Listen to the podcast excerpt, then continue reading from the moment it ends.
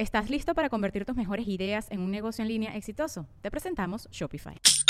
Tal vez no lo sabías, pero nuestro podcast More Than Mamis es un negocio. Y lo comenzamos, por supuesto, para desahogarnos y hablar sobre la maternidad, no para convertirnos en expertas de ventas y del e-commerce. Así que sí, necesitábamos ayuda para vender nuestro merch y poner en marcha nuestra tienda. Por eso estamos tan contentas de usar Shopify. Regístrate con tan solo un dólar por mes en shopify.com barra sonoro, todo en minúsculas. Ve a shopify.com barra sonoro para llevar tu negocio al siguiente nivel. Shopify.com barra sonoro.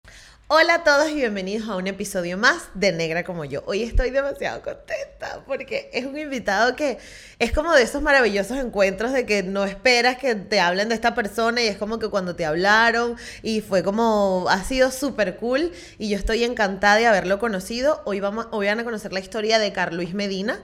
Es un comediante venezolano, oriundo del oriente, del estado Sucre. Es un chamo que tiene, está en sus 20, empezando, sus 20 o cumplió 21, no me acuerdo Carluis de verdad, pero al final tu edad, da igual la edad que tengas.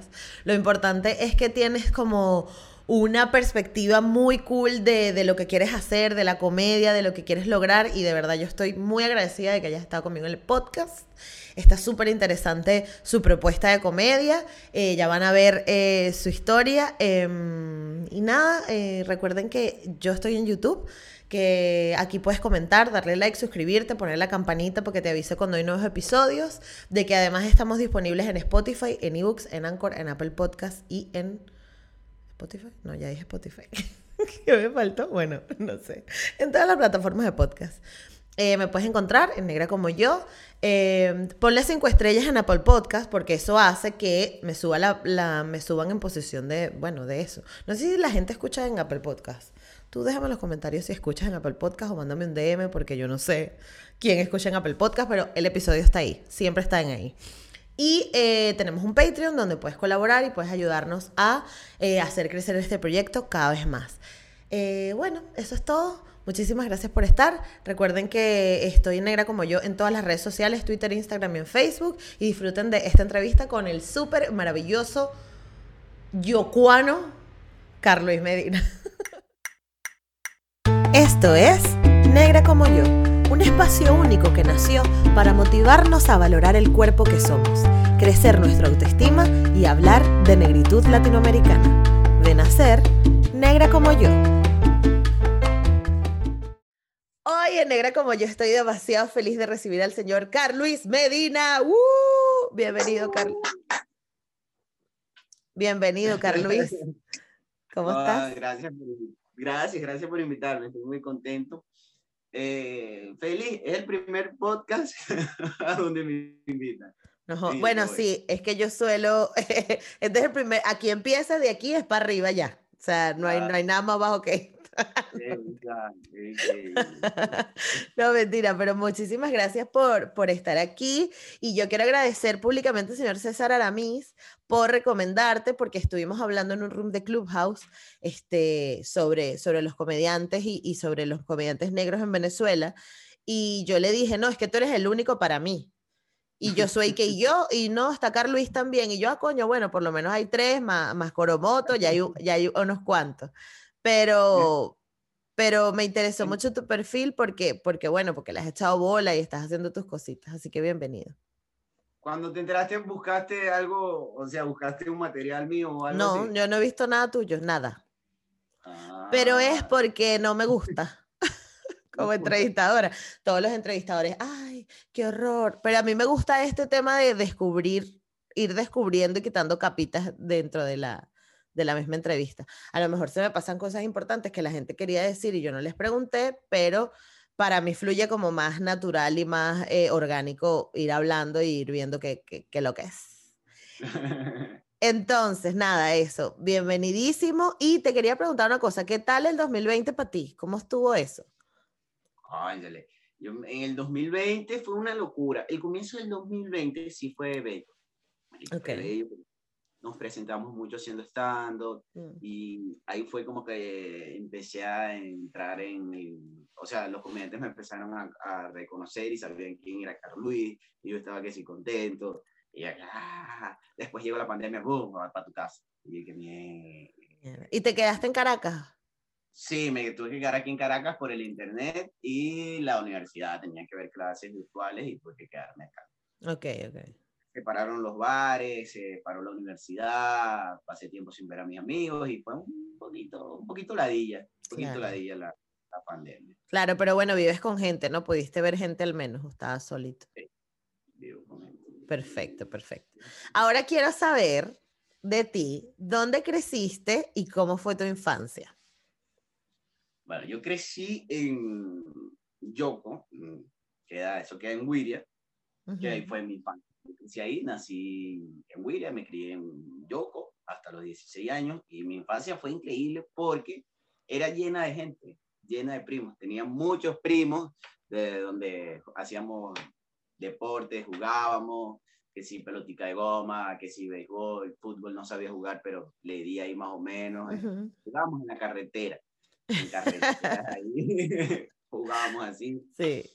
Mi, mis abuelos tenía, mi abuelo tiene una hacienda, una hacienda de cacao, y eh, eh, eh, se llama esgullar cacao.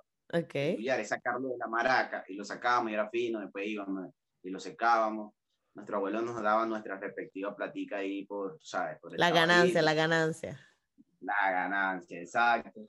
También íbamos mucho a la playa, ¿sabes? Que como eso es costa, íbamos a la playa y teníamos ese contacto ahí con la naturaleza. Íbamos a la hacienda y después a la playa, después íbamos y jugábamos.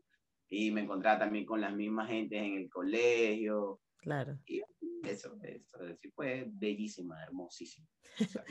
O sea, ¿te gustaba era estar jugando béisbol y, y, lanzando pelota y montándote todo el día por, por, por las vainas? Sí, yo comencé a jugar béisbol desde pequeñito. Eh, y, y, bueno, y fui creciendo poquito a poquito. Eh, con mis, tenía amigos ahí, también primos que jugaban.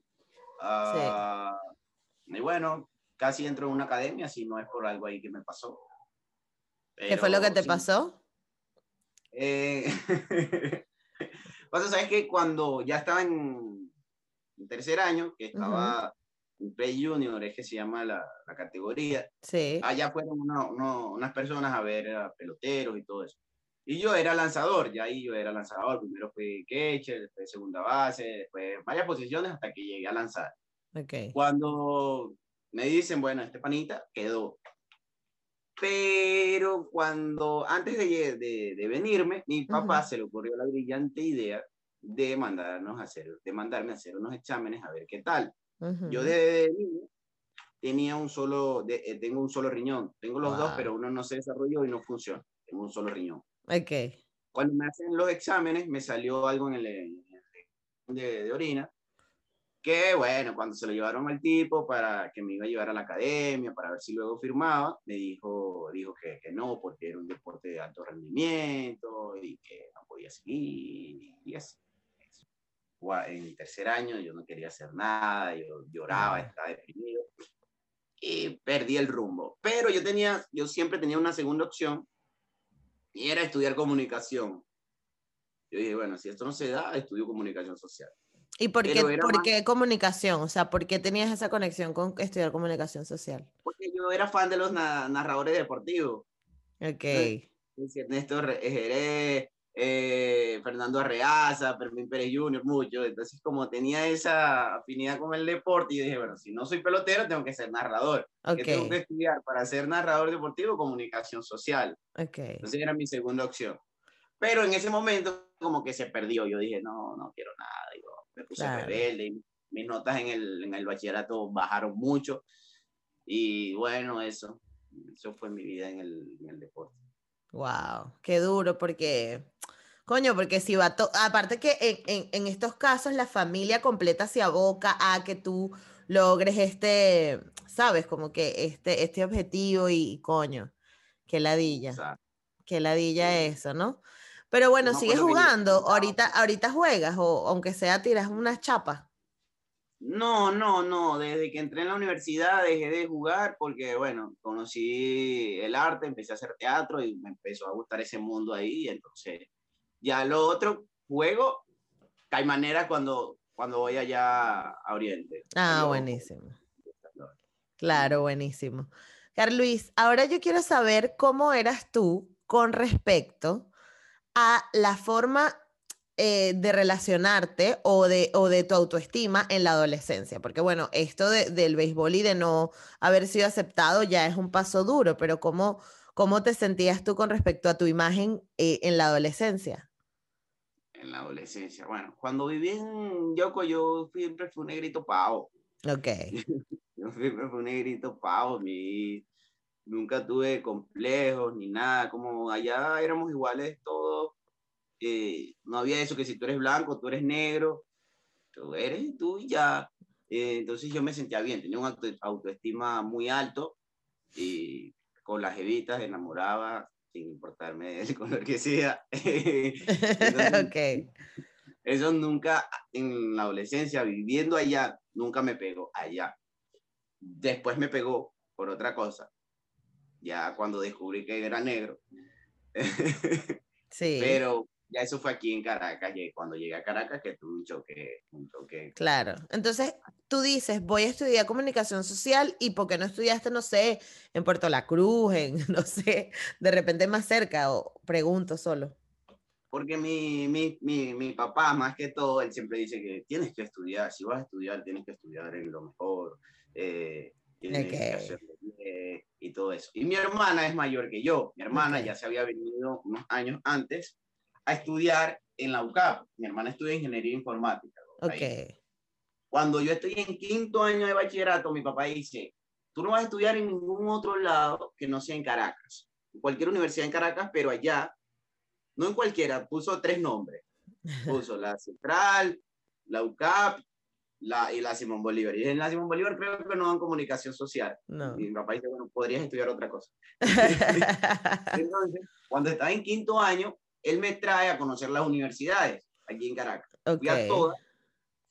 Y la que me enamoró fue la UCAP. Ahí ya estudiaba mi hermana, pero yo, yo entré ahí y yo dije, esto, aquí tengo que estar. Aquí tengo que estar. Y, y, bueno, después presenté, no quedé, volví a presentar, tampoco quedé, volví a presentar y quedé, pero no en comunicación, quedé en letras. Ok. Y después ahí pasó un semestre y me cambié a comunicación social. Ok, buenísimo. Pero cool, cool, cool, me gusta. Cool, cool, cool, cool, cool, como dice este Jack, Jake Peralta. Estoy obsesionada con Brooklyn Nine-Nine, perdón. este, ahora todo es cool, cool, cool, cool, cool. Bueno, ok, entonces ya conocemos la historia de cuando te viniste a Caracas. Ahora cuéntame la experiencia de tener que vivir en Caracas y además enfrentarte a la católica, que quieramos que no, eh, tú vienes de Guira. y esta gente de la católica, no, no tengo nada en contra de la gente de la católica, pero bueno, cuesta entrar. Incluso le ha costado entrar para misma gente de Caracas. ¿Cómo te recibieron a ti? Bueno, yo cuando, cuando entré, como te dije, fue un choque, porque oh, ahí fue que yo descubrí que yo era negro. Ajá. ¿Por qué fue? ¿Qué fue lo que te hizo clic? Que la gente era como que distinta y a veces escuchaba algunos comentarios así como que, ah, Carlos me puede robar. Y yo, ¿por qué te voy a robar? ¿Por qué te voy a robar? Y, que es que los negros roban, y bueno, decían. Claro. Y bueno, esos comentarios dije que bueno, y ahí fue entendiendo y dije, bueno, pues porque por el color y me fueron explicando y que yo sentía que la gente era un poquito distinta a mí tenían como que otras costumbres, no eran lo mismo. Yo hablaba también un poco más alto que ellos y muy rápido. Me encanta eso. Cuando yo intervenía en clases o algo así, todo el mundo, si yo estaba sentado de último y intervenía, los chicos. Y yo dije, bueno, normal, preguntándole al profesor. claro. Y ahí fue como que mierda pero después fui conociendo gente y a todos me lo gané haciéndolo reír. A todo, a todo el mundo ya yo los hacía reír por una estupidez que diga. O el payasito. El payasito. Exacto. Siempre fui payaso de salón, siempre. Y en la universidad no fue la excepción. A todos me lo gané con risas y todo eso. Y ahí fue que me fui a, acostumbrando. Lo de la parte económica, porque bueno, yo no tengo mucha plata, no tengo, vemos que en un futuro sí, no tengo mucha plata. Y cuando llegué ahí, yo veía que, bueno, todo el mundo tenía carro, todo el mundo tenía esto, y yo, mira, yo no tengo, me tengo que venir en metro, me tengo que ir en esto. Y aparte, yo viví, yo me mudé de Wiria a vivir en una zona popular acá, en una zona popular. Y cuando yo decía, eh, yo, Marico, ¿dónde vives tú? ¿Dónde vives tú? No, yo vivo en, La Yaguara. Eh, yo notaba que cambiaban como que la cara, pues, ¿sabes?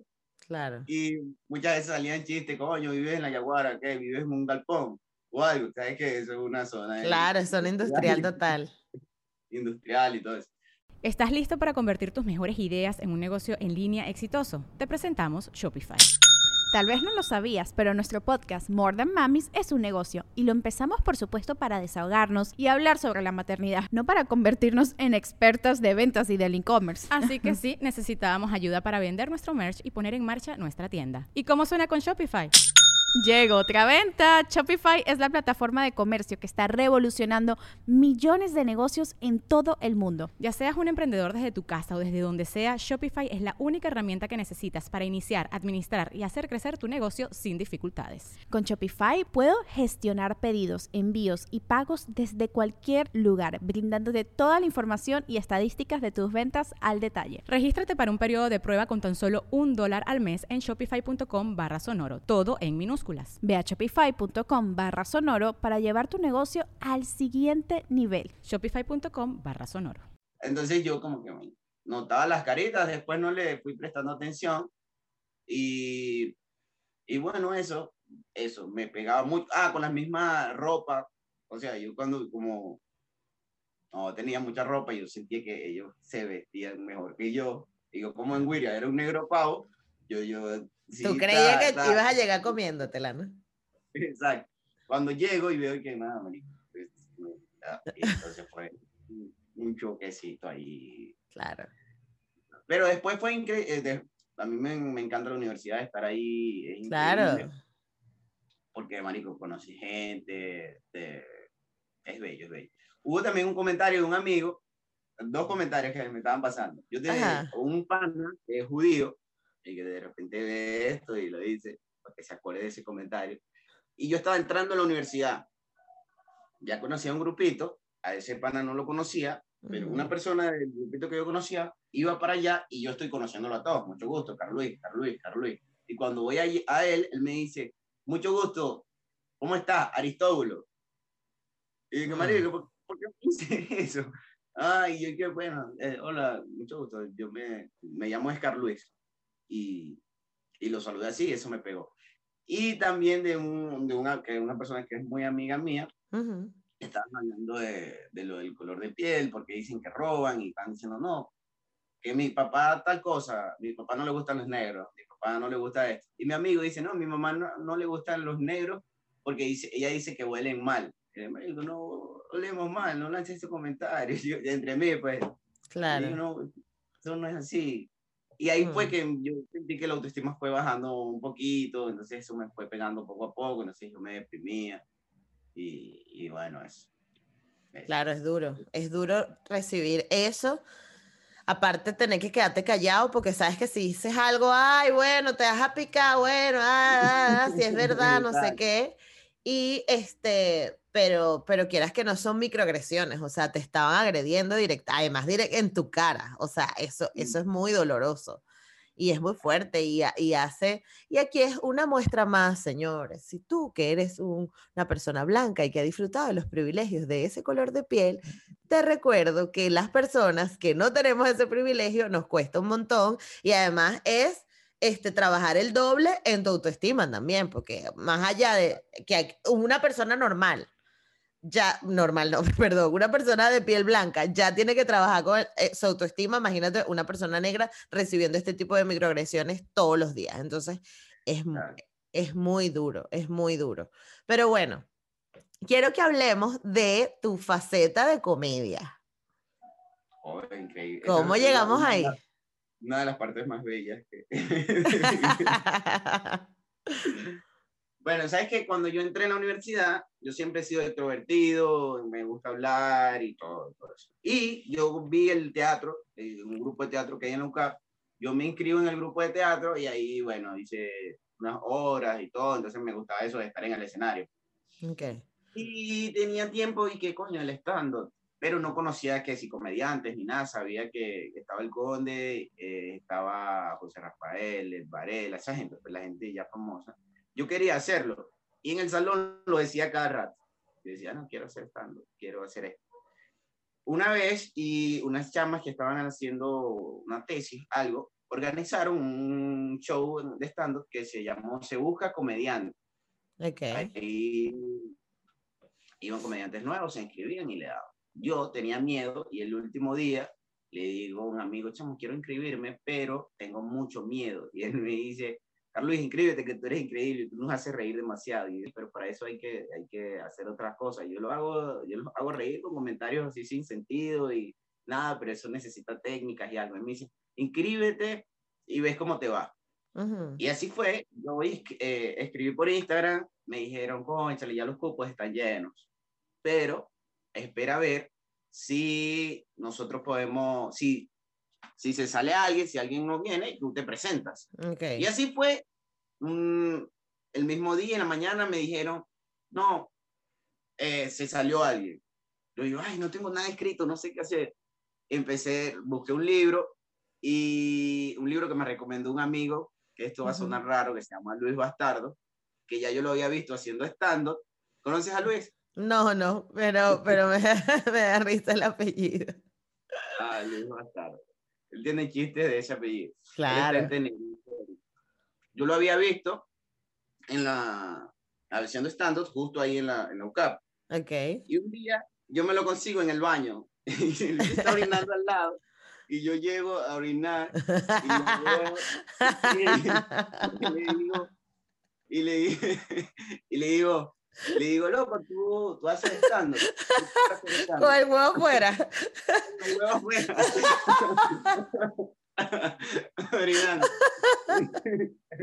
y le digo, tú haces estando, yo quiero hacer estando. Y él me dice, él se, se, echa a reír y me dice, Marico, bueno, léete un libro que se llama La Biblia del Humor de, de Judy Carter. Y yo dije, ok, ok, está bien. Me fui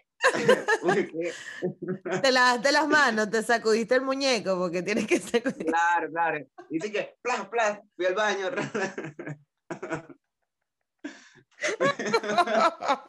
me lavo manos. Me lavé las manos y me voy. Okay. Busqué el libro y lo empecé a leer. veía cómo era la cuestión y todo eso. Y mientras iba leyendo, iba escribiendo lo que me vaya diciendo. Ok no terminé el libro, fueron unas cuantas páginas, entonces escribí premisas, remates, estupidísimas. Yo creo que me acuerdo que todo, todo mi material ahí era que yo era oriental. Ok. Fui y me presento, ahí de, de host estaba un comediante también que se llama Micarelli, estaba Carlos Avarado del Megáfono, estaba... A ese sí lo conozco, lo conozco, lo conozco muy bien. claro, Mega. Sí, sí, es que estudiamos juntos en la universidad. Ah, y se quedó dormido en mi casa, rascado, vuelto mierda, y también. qué raro.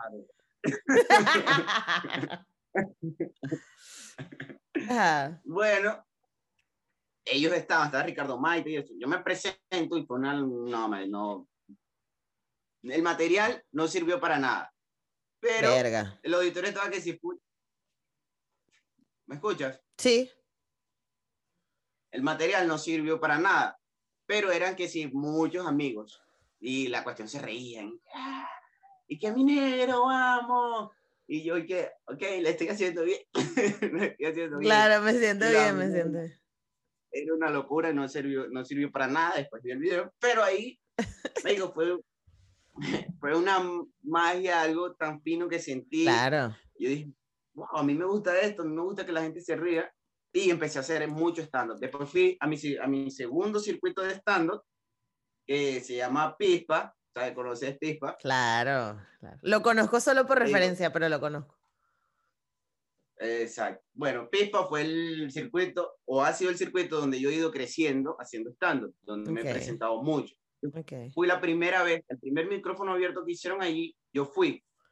Ah, Estaba Gabo Ruiz, entonces ahí iba que si todos los martes y me llamaba. Y me acuerdo que Gabo una vez me dijo, Marico, deja pasar un martes, pero vienes todo el tiempo. Y, Y, y así iba y fui creciendo en ese circuito y en otros me ibas presentando, pero... ¿Y esto fue en qué año? Eh, yo comencé el 18 de junio del 2019. Ok. A hacer stand. Perfecto. ¿Y en qué se basa tu, tu, tu rutina? ¿Qué, ¿Qué, rutinas tienes aparte de la de ser oriental? La de ser oriental fue la primerita.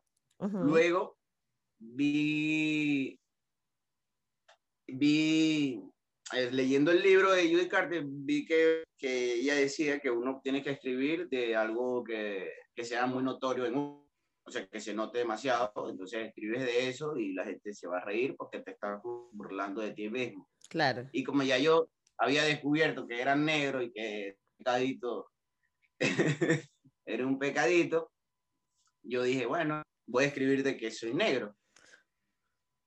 Y mi primer chiste de, de, ser negro fue que yo dije que justamente me paro, me quedo, me paro en el escenario, me quedo callado y después digo, no vengo a robar a nadie.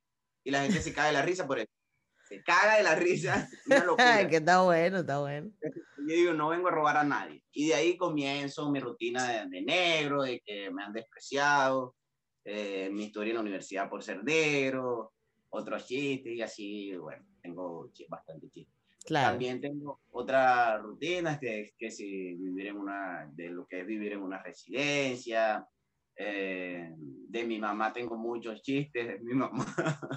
Tu pobre madre, chico. Madre, mi mamá tengo muchos chistes, de mi hermana también tengo una, que mi hermana la destrozo en esa, en esa rutina. Y así de lo que me va pasando, siempre voy anotando y, y, creando chistes de, eso. Ya hubo un momento que dije, pero coño, como que está bien ya de hacer chistes de negro. Ajá. Y, y, empecé a escribir que si otro chiste, pero dije, no, no, estos no fluyen tanto, déjame volver. Claro. O todo lo que, sí, es que tienes, aparte tienes demasiados temas porque puedes diversificar, no puedes hacer simplemente rechazos amorosos, rechazo social, este, el estigma que hay alrededor de, de, de que ser negro y es malandro. O sea, tienes demasiados temas todavía para sacarle jugo. Exacto, exacto. Y está bien, sí. Ahorita he escrito chiste también de ser negro, pero ser un negro, un negro como te dije, mono, un negro pavo de que, marico, está medio sobradito, chistecito de eso. Y antes yo era así, estoy recuperando eso, vamos, vamos. ok, ok.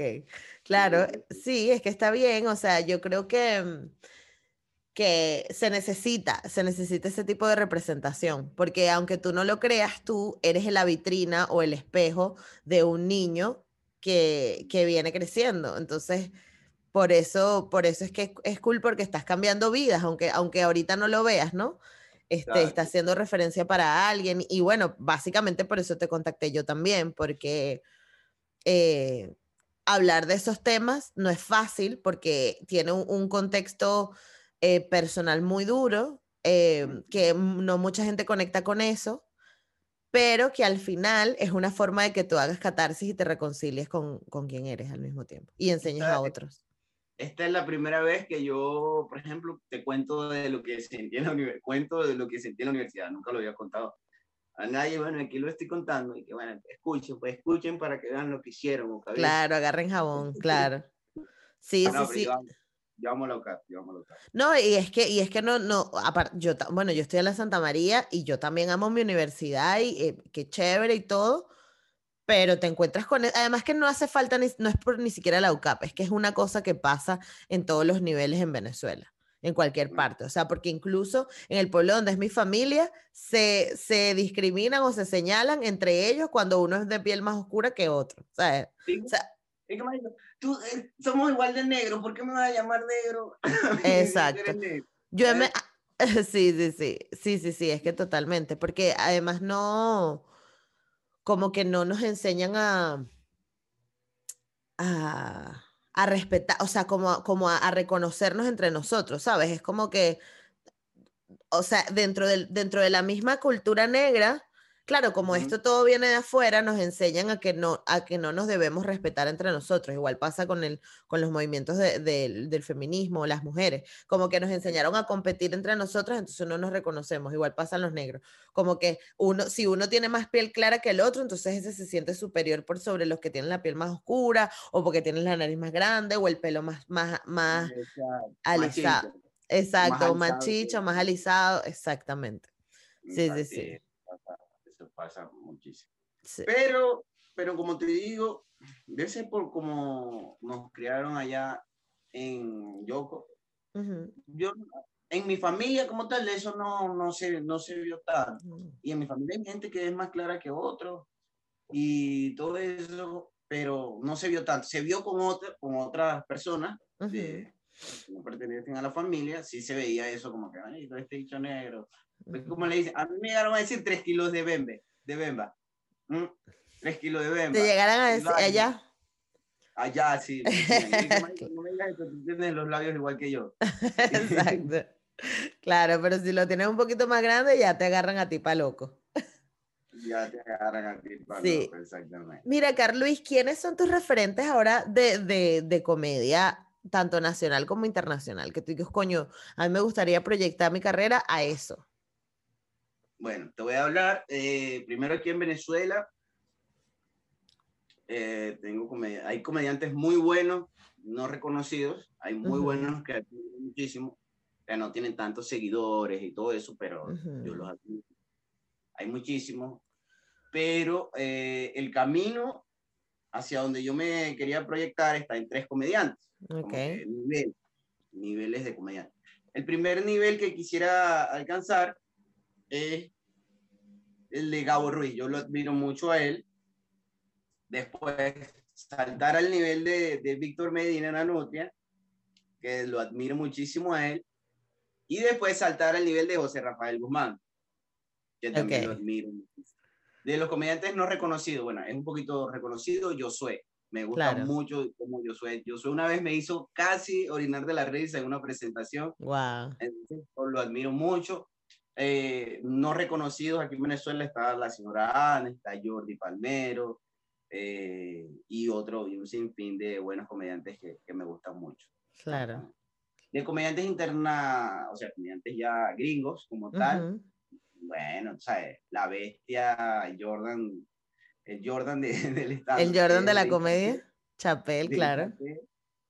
Eh, Chris Rock me gusta mucho, a pesar, porque me siento identificado como, como, como la gente no lo entiende mucho, habla muy rápido, así más o menos y yo. Eh, Kevin Hart me gusta bastante, porque Kevin Hart también, porque habla muy duro y el bicho grita. Y bueno, yo no grito tanto, pero... pero habla fuerte. Exacto.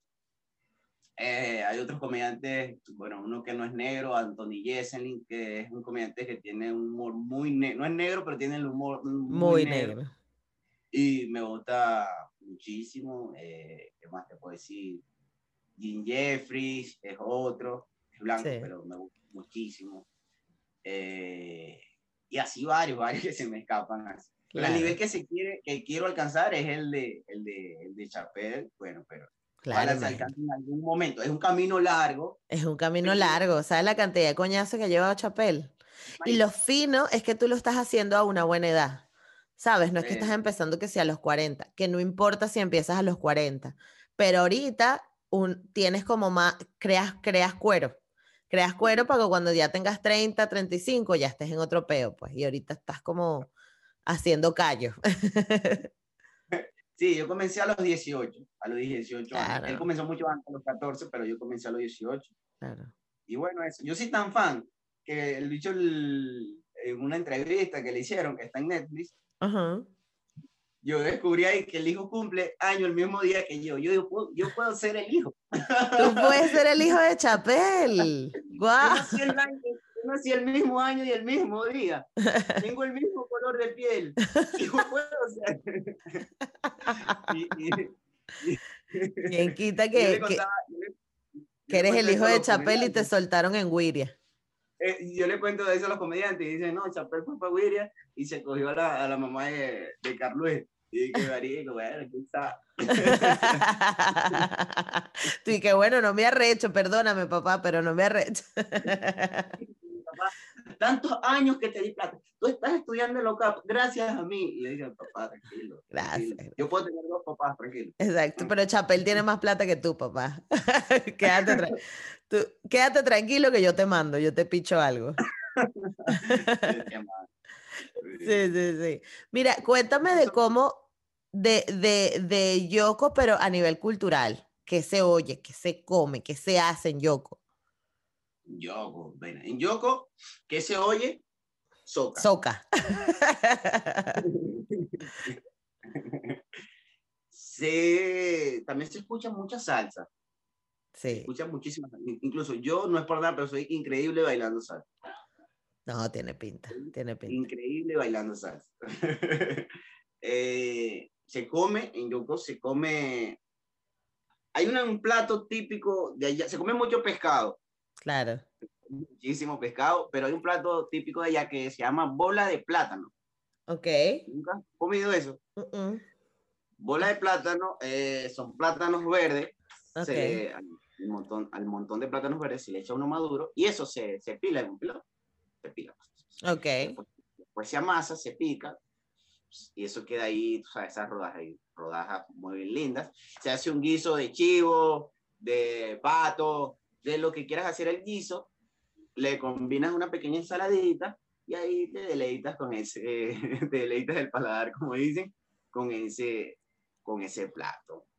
Eh, ¿Y cómo lo llaman? Bola de plátano. Se llama bola de plátano, sí. Tiene como más o menos el mismo concepto del mofongo. Este, el mofongo? el mofongo es plátano verde también machacado. Lo hierven como en un caldo o algo así y hacen chicharrón. Entonces como que meten el, el, mezclan el plátano verde con el chicharrón y luego el caldito se lo van poniendo encima, marico. Eso es una, un plato, marico. Qué vaina, qué vaina tan buena el mofongo. Ya va, aquí están haciendo bulla aquí en el frente y parece que nos respetan, que uno está en una reunión. Tranqui. ¿Sí? Ya se salieron. no, pero eso, ajá, se baila soca. ¿Y cómo es la soca? Explícanos para quienes no sabemos qué es la soca. Eh, ¿Cómo se baila? No, ¿qué es? ¿Qué es? Bueno, la soca viene o deriva del calixo en Trinidad y Tobago. ¿Sabes que mm. el calixo es de Trinidad? Sí. Y de ahí viene la soca en español. Es como calixo en español. Personas de allí empezaron a, a crear música con un ritmo bastante rápido y como que crearon una forma de bailar bastante buena. bastante buena. Técnicamente rompiendo hebillas, puliendo hebillas. Puliendo hebillas. Eso es, realmente la soca es el concepto real de pulir hebilla. O sea, la gente cree que, que, ay, pulir hebilla es bailar fulanito. No, pulir hebilla es bailar soca de bailar. Entonces, bueno, vine de Trinidad, eh, las fiestas se hacían, eh, empezaron, se hacían primero con cantantes de allá de Trinidad que cantaban inglés y todo eso. Después se empezaron a integrar cantantes, creo que como por el 2000, 2000 y pico, no recuerdo muy bien porque yo nací en el 2000, pero es lo que me han contado. Empezaron a cantar en español personas de allí. Y la soca se baila, se baila. no, no, quiero bailar. no, no baile, pero enseña. Se baila. Esta es la mujer. Ajá. Y se baila así, prácticamente como que está fullando, como que está fullando, pero con ropa. Exacto. Exacto. Y se baila así. Y bueno, una soca es esa, que un ritmito, no me acuerdo, pero una letra es que, ¿qué tú quieres que yo haga si estamos en perdición? Y ahí comienza una cuestión. Y la soca también se, eh, como te dije, es de carnaval, se baila mucho en carnaval y es con cisterna. Claro, una cisterna. Vas en caravana, tú vas en caravana y mojándote, mojándote y, y, tú bailando, ¡ah! harina por un lado y lo otro por un lado y tú vuelto loco. En, en Guira hay algo que llaman el juver, el juver, juver, no sé cómo, cómo, cómo pronunciarlo, pero ¿qué es eso? Una caravana que comienza a las 12 de la noche el domingo de carnaval Claro. El domingo antes de lunes y martes de carnaval. Exacto. O después, ok. Lo que pasa es que como en Wiria se empieza desde el jueves. Ah, ok. Pero en Wiria se comienza desde el jueves y son días de locura. Ok. eh, esa caravana que se hace el domingo para el lunes carnaval es muy larga con varios camiones, son con esa música y aquí va un grupo, allá va otro grupo y van vestidos de un mismo color. Ok. Es el de negro, de brujas. Van las mujeres con gorros de brujas, eh, vestidos de negro. Después salieron otros que son privados, que tú pagas y si vas un poquito más, o sea, más arregladito porque es privado y te dan la bebida en eso. Pero es una locura, te dan la harina, te dan esto, te dan la pintura. Y bueno, ya esa es la soca. Eso es la soca, alegría y felicidad en carnaval. sabroso, sabroso. Me encantaría, te lo juro que me encantaría. Este, porque siempre mis amigos, este, ¿cómo? ¿Nunca has bailado soca con tus amigos que conoces ya? No, nunca vi, nunca fui, nunca fui. Siempre me echaban los cuentos de, de, los carnavales de Yoko y de Wiria y de la vaina, no sé qué, y nunca fui. Mm, pues ¿Sabes? Pero me quedé con las ganas porque aparte yo he bailado soca, pero en Caracas jodiendo porque ellos me han ah. enseñado y me enseñaron cómo era y toda la vaina y me pusieron canción. Por eso es que me sé la de soca, soca de guiria, baila, baila, soca, no, no, no, no, no, no, baila, esa. esa me la sé. Pero, pero es súper interesante porque además estas son cosas que si no vives ahí o en los alrededores, no te enteras de que existe y, eh, y, que de que eso está pasando en Venezuela. Porque además la gente cree que el calipso es el Callao y ya, y el calipso se movió por todo el Caribe. Este, es una música realmente afrocaribeña, entonces donde haya costa y donde hubo contacto con eso, pues seguro. ¿Y llegaste a ir, llegaste a ir a Trinidad? Así no, nunca fui, nunca, nunca fuiste. No quiero ir. No, quieres ir? Nunca quiero ir. Claro, bueno. Pero sí. Tengo amigos allá, sí. Tengo muchos amigos allá que están trabajando, pero yo no quiero ir ya. Ya no. Antes sí quería ir, pero ahora no. ¿Pero por qué? Sí, se puede saber, no sé. No, no sé, porque por lo que ha estado, eh, ha estado lo que pasó hace poco con el naufragio, eso como que me quitó todo, las ganas, me quitó todas las ganas de ir para allá y siento que se han portado mal con, con los con las personas que han emigrado, emigrado para allá. Y yo también perdí amigos del, mm, del bachillerato allí. Eh, entonces, como que, no, ya no me emociona tanto. Si, voy a, si quiero bailar soca, llego hasta Huila y ahí, bueno, bailo soca. Claro, claro. No, no, yo te lo preguntaba de antes, pues de que si llegaste a ir, porque normalmente pasa aquí que, ay, vamos a la Trinidad, o sea, como están tan cerca, ¿no? No sé, digo yo. Nunca, nunca, nunca sí salió eso de que vamos, no se, no se hacía tanto como. No, como, como los carnavales eran tan, la fiesta era tan grande ahí en Wiria, bueno, todos nos quedábamos allí. Algunas personas iban. Claro, pero yo lo digo como la gente de San Cristóbal que va para Cúcuta, pues algo así. Que lo hicieran como en plan un martes en la tarde y que vámonos para Trinidad o, como. Yo nunca llegué ahí, nunca, yo nunca, nunca. Pero de repente sí, sí iba gente, pues. Pero claro. Sí se mueve, sí se mueve. Claro, y van porque queda, queda muy cerca, queda muy cerca también. Claro. Carlos, una cosa, ¿cómo te proyectas tú en el futuro con respecto a la comedia? ¿Qué quieres hacer específicamente? ¿Guiones? ¿Quieres hacer estando pa' full o quieres actuar? o cómo, ¿Hacia dónde te quieres enfocar? Más allá de que admires a, Gabo y a Nanutre y a José, tú, tu carrera, ¿cómo, cómo te ves? Eh,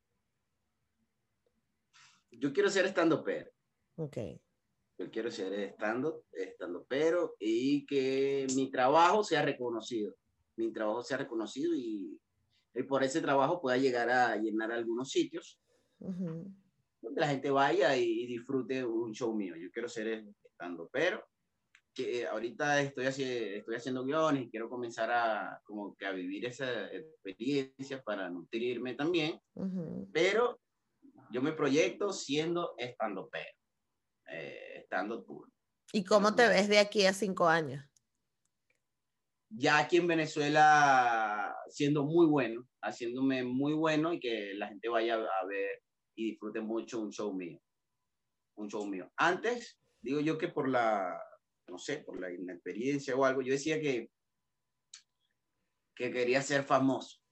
Yo quería ser... Y, y, empecé a hacer cosas en, en, en Instagram y todo eso, unos sketches, pero eran muy malos estaba comenzando, eran muy malos. Y yo dije, no, pero es que quiero seguidores y quiero esto. Y tuve un choque, tuve un choque que fue que un día en Teatro Bar estaba Gabo Ruiz, estaba otra gente, llega un comediante y le dice, le dice a Gabo, Carlos está haciendo bien el trabajo de en el stand se está presentando mucho, pero él ve lo que está haciendo en sus redes y cuestión. Y el dicho mm. agarra y dice algo que fue el que me marcó, que él me dijo que se lo dijo una nutria también, y bueno, yo me emocioné más y coño, se lo dijo a este, y, este, y me lo dice a mí. Después que dije, no les si quieres, si no te gusta lo que estás haciendo o no te sientes cómodo en las redes, no le pares tanta bola a eso. Trabaja mucho haciendo stand-up, hazte el más bueno, presentándote y todo eso, para cuando para cuando pase el autobús, ya tú estés preparado. Correcto. Porque si te llega antes, no vas a estarlo. Entonces yo dije, conchale, es verdad. ¿Te imaginas que yo me hubiese hecho, me hubiese hecho famoso? O viral, claro. Viral, sin tener cómo respaldar eso. Lleno, ponte tú que yo llene un bar o un teatro, la gente me vaya a ver por que, ay, este es famoso en las redes y yo no tenga cómo respaldarlo con un material de stand-up sólido, la gente salga y diga, qué increíble es Carl Luis. No, no. Entonces ahí yo dije, no, yo me tengo que hacer bueno para que después en algún momento mi, mi material sea reconocido y diga, el bicho es muy bueno y trabaja por eso. Claro. Y de alguna forma has buscado, has buscado de, de repente organizar algún, algún evento tú o de de repente como crear espacios para, para personas que están empezando también o que, o que sientan que no hay, en otros sitios no hay tantas oportunidades? He pensado muchas veces en hacerlo. Eh, es más, hacer comedia de personas negras, porque allá tienes a Coromoto, tienes a Josué, tienes a gente. Mm, y están. Yo lo he pensado en, en, en crear un circuito pero no, no, no se me ha dado, pues, y no... Eh, lo he pensado, pero no lo he buscado, no lo he trabajado tanto. No lo has trabajado. Claro, quedó, queda solo en la, en la idea y ya. La idea. Ok. En la UCAP sí pensé en algún, en algún momento, incluso ya estaba trabajando en una carta, como yo soy parte del grupo de teatro, para hacer un circuito de stand-up allí. Ok. Que sea un circuito donde yo sea el host y se presenten comediantes de ahí de la UCAP. Okay. hay muchos, hay muchos que están comenzando y sería súper cool que, se, que haya cada 15 días o semanal un circuito donde se, nos podamos presentar y el de la universidad está demasiado estando. Eso también yo lo quería hacer como para yo ir creciendo como comediante y bueno, si yo, yo tengo un lugar para presentarme todas las semanas, eh, va a ser increíble porque voy a mejorar muchísimo. Claro. Ahorita sí me gustaría, como te digo, lo he pensado, he tenido la idea, no he trabajado tanto en agarrar un circuito, establecer un circuito de stand-up donde yo sea el host y invite comediantes negros. No hay muchos negros, quisiera que haya más acá.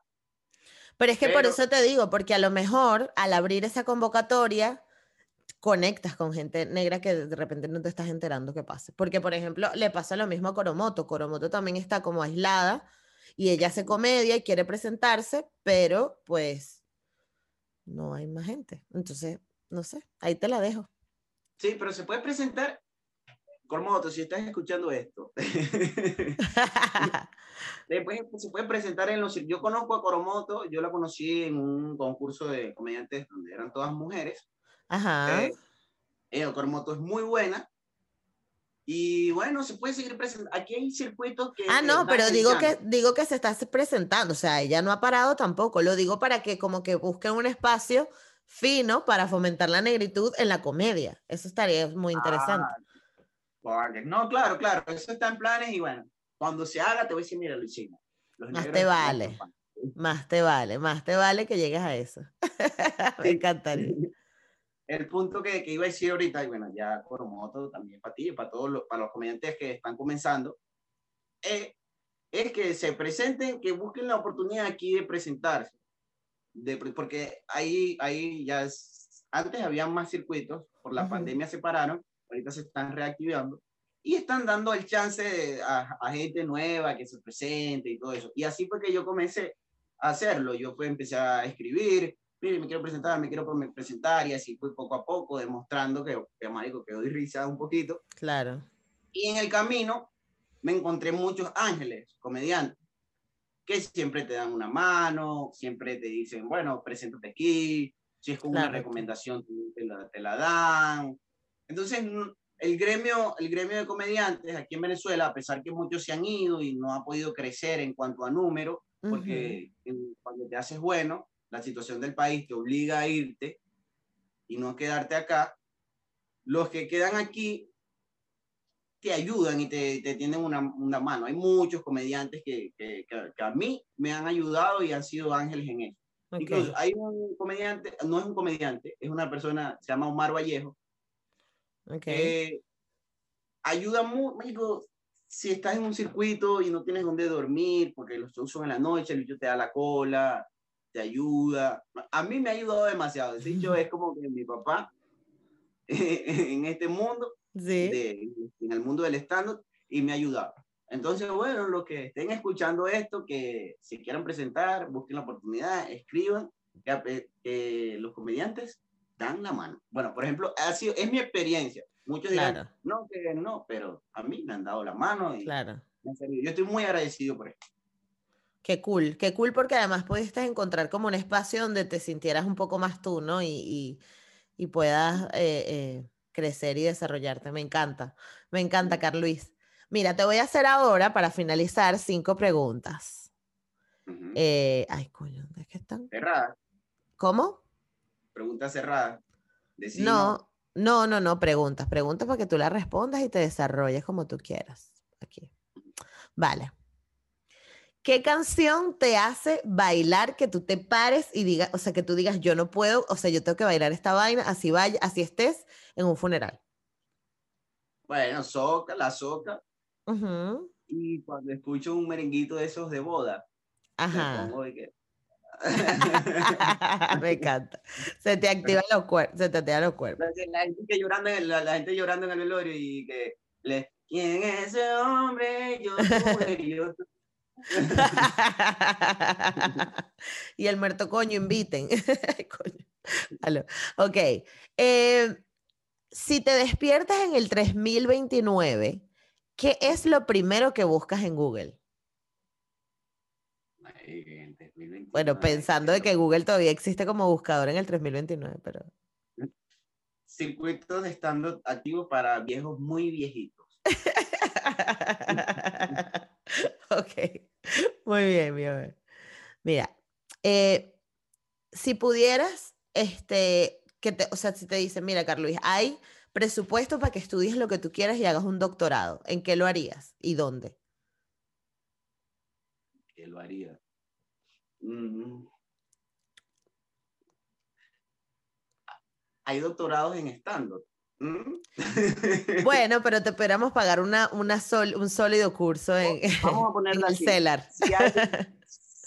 Si, hubiese el chance de presentarme en un circuito de Estados Unidos donde... Que ese es el doctorado, que yo me presenté ahí y ya es increíble. Yo me presentaría en el Comedy Store. Ok. Ahí me gustaría presentar. Ese sería mi doctorado. Perfecto. ¿Tu, tu doctorado ahí? Exactamente. vale. ¿Sobre qué cosa cambiaste de opinión últimamente? ¿Qué verías? Algo que estaba seguro y después dijiste, coño, ahora ya no, ya no creo tanto.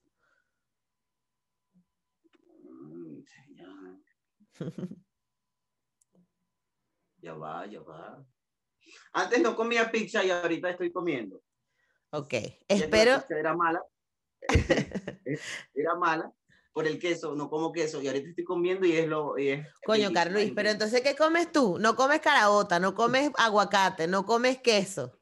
Entonces, ¿qué? Ah, el agua. No, no, comía queso, no comía queso. Entonces, la opinión que cambié fue eso. La pizza es increíble. Ok. De repente ¿Qué otra cosa? pero no recuerdo no, no recuerdo así exactamente qué puedo haber cambiado. No, pero eso es, una, eso es una buena decisión, porque es que no entiendo cómo has podido vivir tu vida, 21 años de tu vida, sin comer pizza. No lo entendí. No lo entendí.